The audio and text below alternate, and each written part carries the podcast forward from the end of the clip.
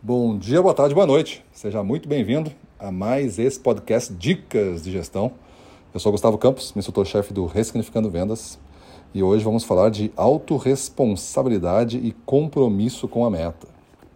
Nós, profissionais da área comercial, temos um bônus e um ônus. A gente sabe muito bem como nós, como nós estamos indo, né? Como nós estamos indo é, numa uma performance no trabalho.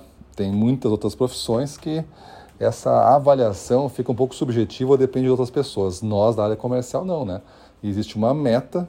Se você é um gestor, essa meta é coletiva de todos, né? E se você for um vendedor, é a sua meta da sua área. Às vezes são metas, né? São distribuição de metas com vários outros objetivos. E aí você tem o objetivo de cumprir com isso tudo. Se você cumpre consistentemente, você pode ter certeza que você está sendo bem avaliado. Se você não recebe muitas reuniões de acompanhamento e detalhamentos de comportamento nocivo para a equipe tudo mais, porque tem pessoas que batem metas, mas tem comportamentos que são salientados como não aceitos.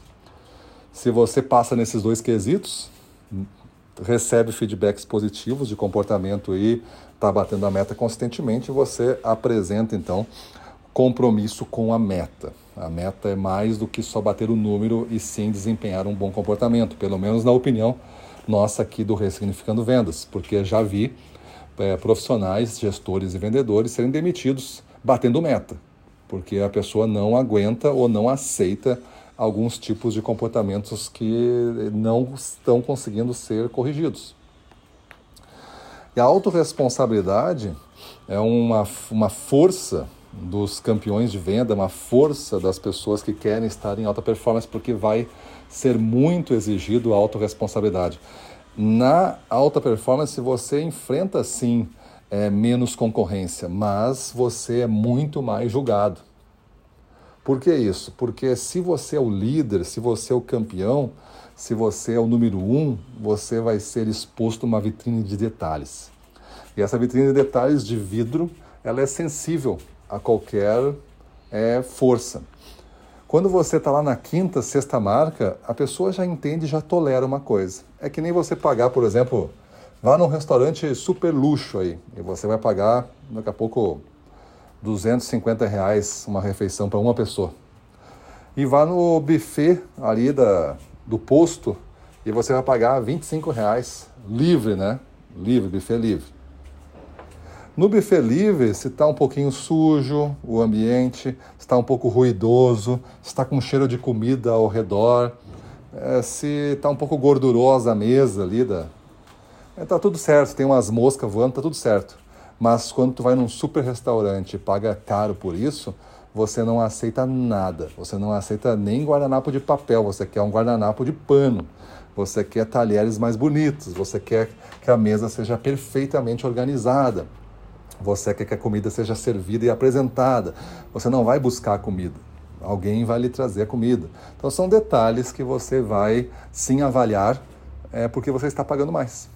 É que nem um médico de, do hospital lá, do plantão, e um médico particular que você gastou 600 reais a consulta. É, no atendimento no, plano, no postão de saúde não pagou nada, foi lá pelo SUS. Aí se ficou esperando três horas para ser atendido, tá tudo certo faz parte daquele pacotão e você vai ser curado igual.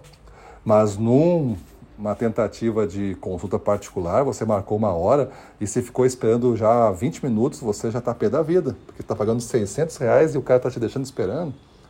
E quando ele te atender, tu não quer 15 minutos estar tá resolvido, tu quer que o cara fique lá, acabou com 40 minutos contigo e faça perguntas e faça isso, porque é uma consulta particular, tu quer que valorizar esse tempo todo. Então a autorresponsabilidade nossa, ela passa na defesa desses detalhes. Se você não consegue defender detalhes, apresentar e valorizar, você não consegue é, estar em alta performance. Então o tema de hoje parte disso, né? É você entender a autorresponsabilidade com os detalhes e você entender o seu compromisso com as metas. Lembrando que as metas não são só números, e sim também a parte de comportamentos. Beleza? Então avalie-se, pense sobre isso. Como você está? Você passaria nesses dois quesitos, né, que é o compromisso com a meta e na autorresponsabilidade com os detalhes? Estaria tudo resolvido para você? Você está, então, é, seguro. Mas se falta alguma coisa, muda isso, muda a tua vida e vamos para cima deles.